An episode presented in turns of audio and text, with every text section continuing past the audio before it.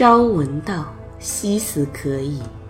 文道书社出品，《门》作者夏目漱石。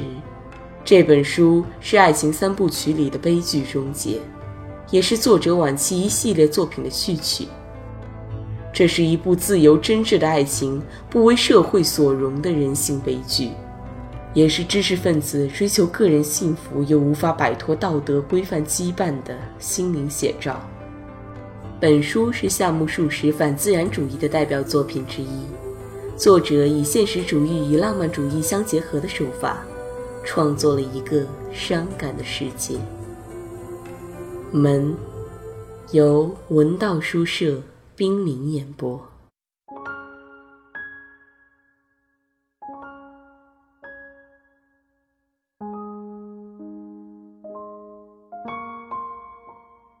宗助同后面的板井以文卷箱为媒介，产生了未曾预料到的关系。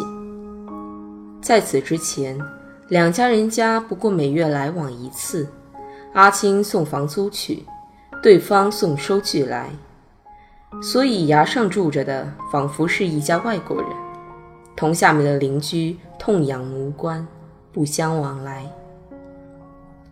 在宗助送还文卷箱后的当天下午，确如板井所言，一位刑事警察由宗助家的后面下来检查崖下的情况，板井也陪同一起来了。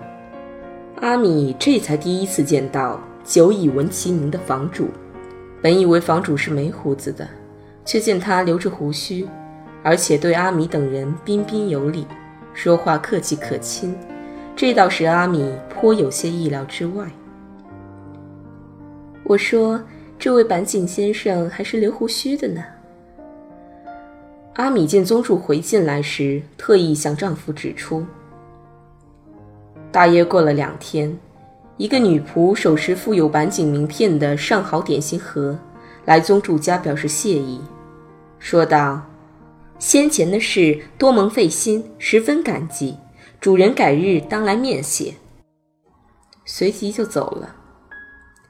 当天晚上，宗助打开送来的点心盒，一边大嚼馅儿酥，一边说道：“肯送这样的东西来，我看对方不像是吝啬鬼。说他不准别人家孩子玩他的秋千，很不可靠。”一定是造谣，阿米也替板井辩护。比起发生窃案之前，宗助夫妇同板井的交往是有所增进，但是宗助和阿米心里都没有要同板井进一步接近的念头。从利害关系来看，当然无此必要；即使从邻居情谊这一点来说，宗助夫妇也鼓不起再向前迈进的劲儿。听其自然发展。随着岁月的流逝，要不了多久，板井当然仍是从前的板井，宗助也会恢复成原来的宗助，崖上崖下仍然是各居一方，无关痛痒的。但是隔了两天，在第三天薄暮时分，只见板井身穿赖皮领子的厚呢大衣，突然光临宗主家。对宗主夫妇来说，晚上来了不速之客。是不免有点惊慌失措的。来客进了课堂间后，为前两天诸多打扰表示了恳切的谢意。接着，板井说道：“多承关注，被窃的东西才失而复得了。”与此同时，他解下缠在白色皱绸腰带上的金链子，拿出一块双盖金表来。板井说：“他按照规定向警方报失了，但是想到这块表实在太旧，被人偷去本也没什么可惜，就没放在心上了。不料昨天忽然收到某匿名者寄来的一只小邮包，包中好端端的放着这只被窃的旧表。看来那个贼也感到这表难以处理吧，也可能是觉得这表值不了几个钱，便寄回给我了。”这可真是件稀罕事。板井说着笑了。接着，板井又加了说明：“嗯，对我来说，倒是那只文卷箱珍贵的多呢，因为它是我祖母从前在宫里干活时得来的，也算是一件纪念品。当晚，板井就这些内容讲了两个小时左右才回去。作为谈话对象的宗助，以及在吃饭间里听他俩谈话的阿米，都不能不认为房主是个谈风很贱的人。真是见多识广呢。阿米做出了这样的评价。因为生活清闲嘛。宗助加以说明。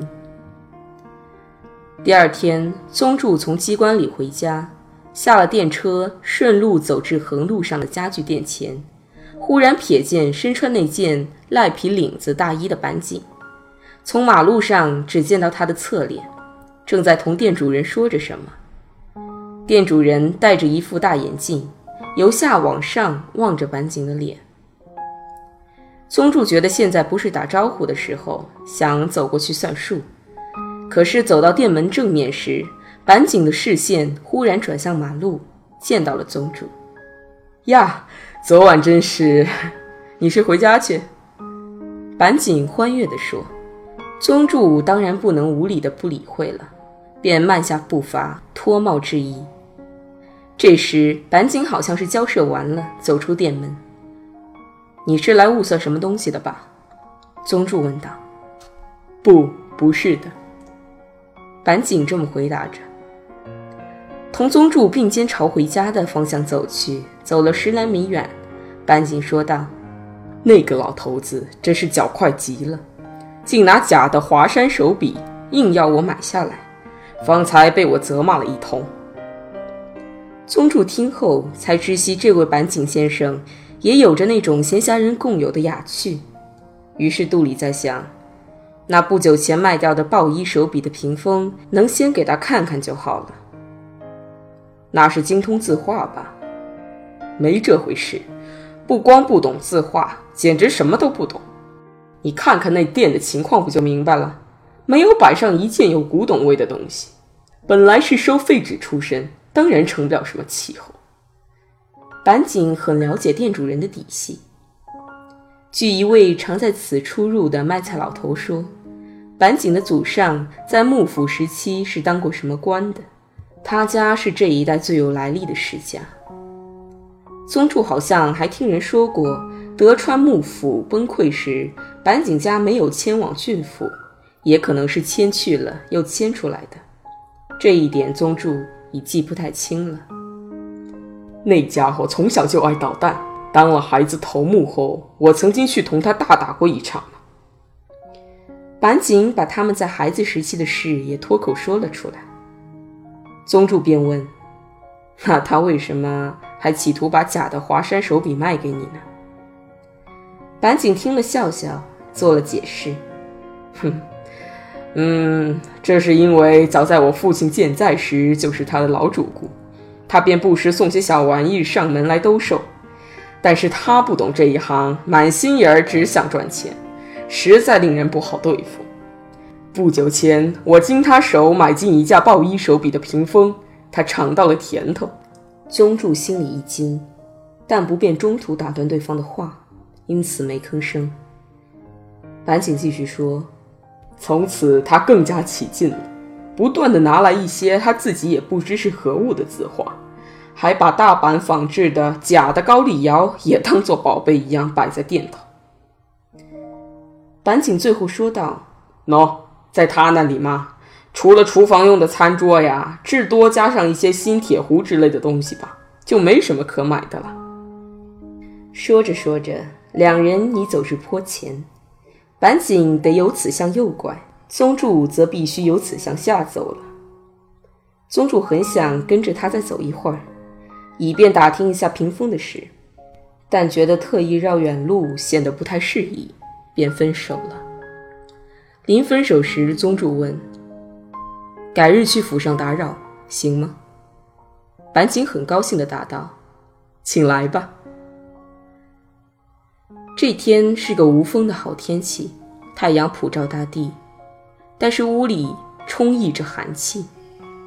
阿米特意把宗助的衣服搁在活动暖炉上，便把暖炉放在课堂间的中央。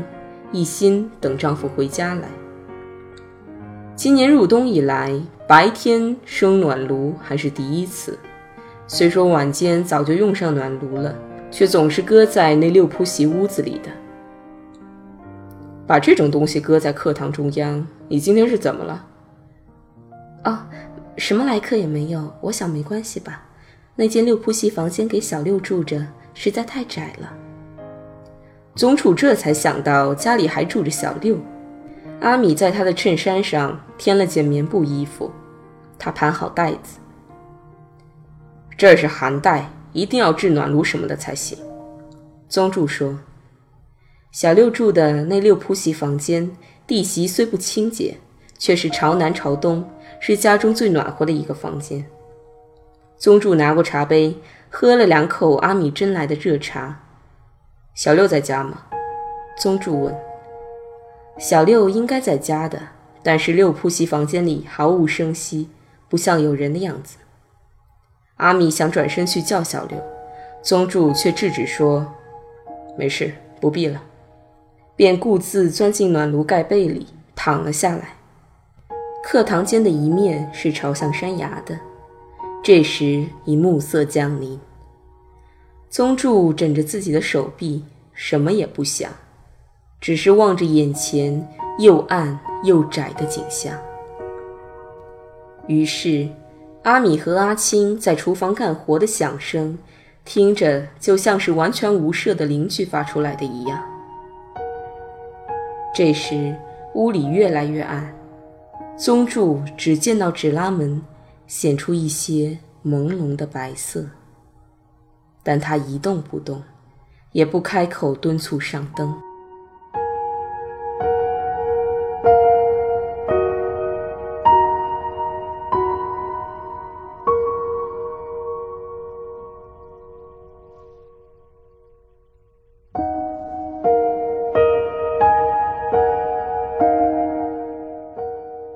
宗主从昏暗中走到吃饭间来，面对晚饭的餐盘。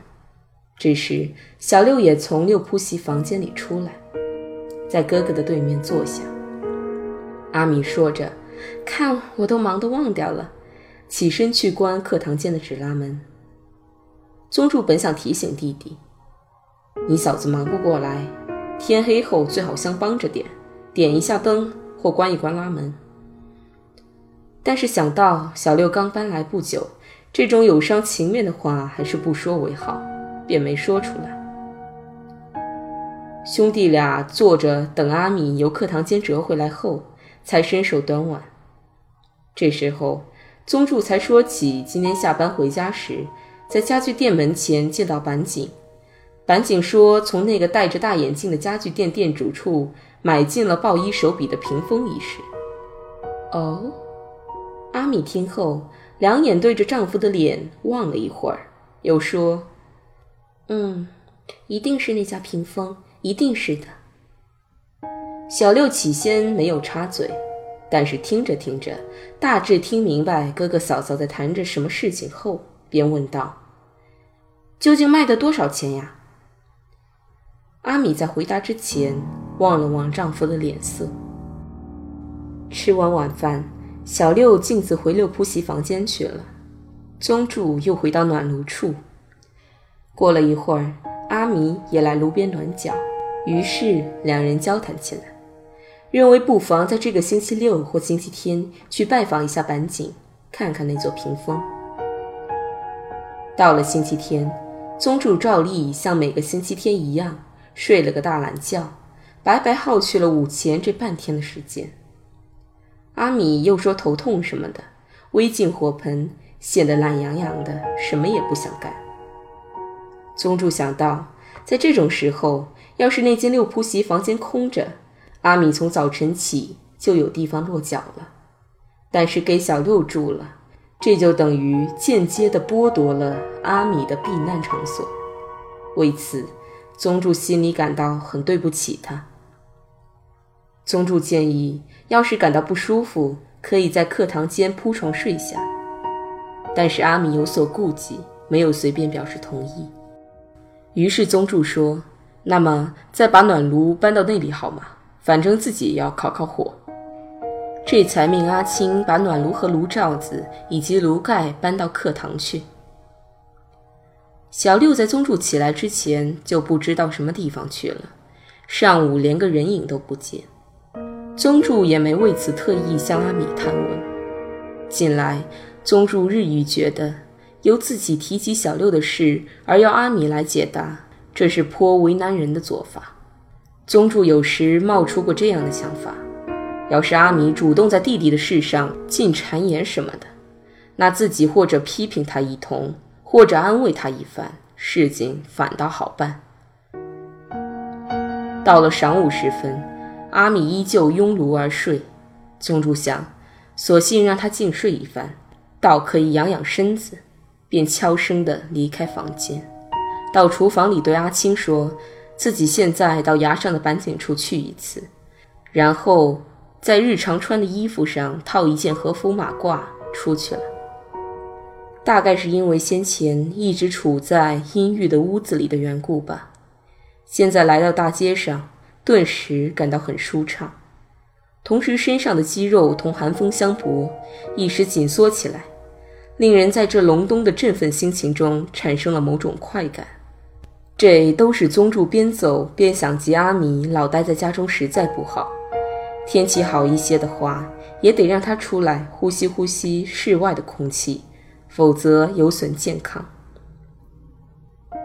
宗主踏进板井家的院门，见正门同厨房门之间的那段树篱上有一件红色玩意儿跃入了眼帘。冬天不该有这种红色花草吧？走进去仔细一看，原来是件罩在玩偶身上的小睡衣。衣袖中通有细细的竹篾，使睡衣紧贴在扇骨木的枝条上而不致掉下来。那挂法极其巧妙，看来非女孩子莫属。但宗助从来没有抚育过孩子，更不曾有过这种爱淘气的女儿，所以见到这种本很寻常的晒干红色小睡衣的情景，不禁停步求了好一会儿。于是他联想及二十年前的旧事。父母为已经不在人世的妹妹摆设了红色梯形偶人毯，五童子合奏的玩偶，图案很美的干点心，以及甘美的纯白酒。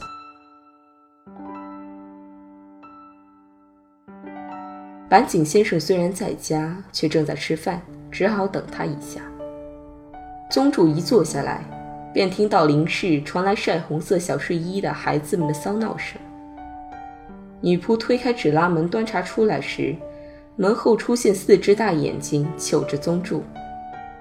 端火盆出来时，背后又露出另外的小脸。大概是因为初见面的关系吧，纸拉门每开一次，露出来的脸儿看去都是不同的，令人分不清究竟共有多少名孩子。好不容易等到女仆退下了。顿时，又有人把纸拉门推开一寸左右的门缝，只从缝隙间露出一些又黑又亮的眼睛。宗助觉得怪有意思，默不作声地招招手，纸拉门却一下子紧紧关上了。门里传来三四个人的一阵笑声。不一会儿，听得一个女孩子说道：“我说，仍像平时那样，由姐姐来当姑妈吧。”于是，身为姐姐的女孩子做了说明：“好，我今天来当西洋姑妈，东作当父亲得叫他爸爸，学子当母亲得叫他妈妈，大家同意吗？”这时传来了第三个人的声音：“真是新鲜呐，要称呼妈妈。”说着，快活地笑了。我嘛，当然照旧当祖母啦，这祖母也得有个娘名称才行吧。该怎么称呼祖母呢？有人问道。这祖母嘛，还是称祖母算了。姐姐又做了说明，在接下来的一段时间里，可以听到互相频频致意的对话，诸如“有人吗？从哪来的呀？”其间还穿插着学电话铃叮铃铃的声音。这一切使宗助听得饶有兴趣。这时候，里面传来了脚步声。大概是房主来了，他先走进林室，立即加以制止地说：“哎呀，你们不能在这里胡闹，快到那边去，家里有客。”于是立即有声音回答说：“不不不高兴嘛，爹爹，不给买大码的话就不走。”听嗓音，这是个小男孩，可能年龄还小的关系，舌头不大灵活，所以想表示反抗也显得很费劲，这使宗助感到格外的有趣。房主就坐后，为让宗助久等而表示了歉意。这时候，孩子都跑光了。好热闹啊！太有趣了。宗助说出了真实的感受。房主大概认为这是客气话，便带着点儿解释的味道回答说：“啊，你也看到的，真是吵死人。”接下来，房主向宗助谈了许多孩子们调皮捣蛋的事，例如拿漂亮的中国货花篮去盛满煤球放在壁笼里当摆设。在房主的高筒靴里灌水养金鱼等等，这都是宗助前所未闻的新鲜事。房主又说：“不过，由于女孩子多，在衣物上的开销颇大。出去旅行两个星期后回家一看，全都像一下子长高了一寸，叫人觉得像是在背后紧紧逼上来，非要你给添置新衣不可似的。好，要不了多少日子，有的又得给筹备出嫁了。”那就不光是忙得你团团转，经济上的负担也够你受的。这些话在没有孩子的宗助的耳朵里听来，并没能产生什么同情感。与之相反，宗助觉得房主在嘴上只喊孩子太烦，脸上却一点也没有出现苦恼的神色，这倒叫人不胜羡慕。宗助看准时机差不多了，便向房主表示。能不能拜见一下上次谈到过的那家屏风？房主立即表示同意，啪啪啪的击掌，招呼仆人把收在库房里的屏风取来，然后对宗主说：“两三天之前还一直竖在这里的，可是那些孩子爱成群的聚到屏风后面胡闹，要是被弄坏了还得了，便收起来放进库房了。”宗主听房主这么说，不禁感到现在还来麻烦人家。要求看屏风，真是太不好意思了。其实宗助也并没有那么强的好奇心，非把事情搞清楚不可。东西一旦属于别人所有，不论他原心是不是自己的旧物，反正核实清楚了，也是毫无实际意义的事。然而遵照宗助的要求，屏风不一会儿就从里面经过走廊搬了出来，出现在宗助的眼前。不出所料。这正是不久前竖在自己课堂间里的东西。可是目睹这个事实，宗助的心里却没有产生什么震动，只是看到这屏风竖立在自己眼下所做的环境里，那壁笼里的摆设，那地席的色调，那天花板上的木格子，那纸拉门上的花纹，再加上得有两名仆人小心翼翼地从库房中搬出来，凡此一切。都使得他看去觉得比放在自己家中时不知要名贵多少倍了。可是他一时竟想不出应该说些什么，便只能用原有的眼光呆呆地看着原来看熟的东西完事。房主误以为宗助是有相当程度的鉴赏家，所以站着把手搭在屏风的框框上，望望宗助，又望望屏风的画面，见宗助不肯轻易做评论。便说道：“这是一件有来历的东西，很有身份呢。”哦，怪不得呢。宗助只是这么答道。房主接着绕到宗助的身后，用手指东指指西点点地向宗助做着介绍和品评，其中有一些是宗助不曾听到过的，诸如“不愧是大名家的手笔，不惜用贵重颜料上色，美极了。”这是这位画家的特色，但也有不少画是属于常识性的。宗助抓住合适的时机，很有礼貌地道谢致意后，回到原座位上。房主也重新在坐垫上落座。这一次，两人扯起了野鹿和天空云云的题字和字体。在宗助看来，房主是个对书法和飞句很感兴趣的人。简直不知他是如何把这许多知识和素养装入脑袋中去的。宗助不免自惭形秽，尽可能不吭声地洗耳恭听对方的高论。房主见客人对这方面缺乏兴趣，便把话题拉回到画上，热忱地表示说：“所收藏的画册和挂轴虽然无多，要是愿意，则可取出来请过目。”宗助对这样的厚意只好表示婉谢，倒是说：“太冒昧了。”可否请教是花多少钱买的？哦，简直同十来的差不多，只花了八十元。房主立即答道。宗助面对房主而坐，心里在犹豫，要不要把这屏风的事悉数摊出来呢？结果认为还是说出来舒畅，便原原本本的说了。房主听着颇感惊讶，不时回答着：“啊，哦。”后来明白是自己误解了对方的来意，不禁纵然笑了起来，说道：“哈哈哈，哦，原来你不是为爱好字画而来看屏风的呀。”同时表示早知如此，当时用相当的代价径自向宗助求让就好了，真是可惜。最后还大骂支路上的那盘家具店的店主实在混账。宗助同板井的关系从此大为亲近起来了。文道书社出品，感谢您的收听。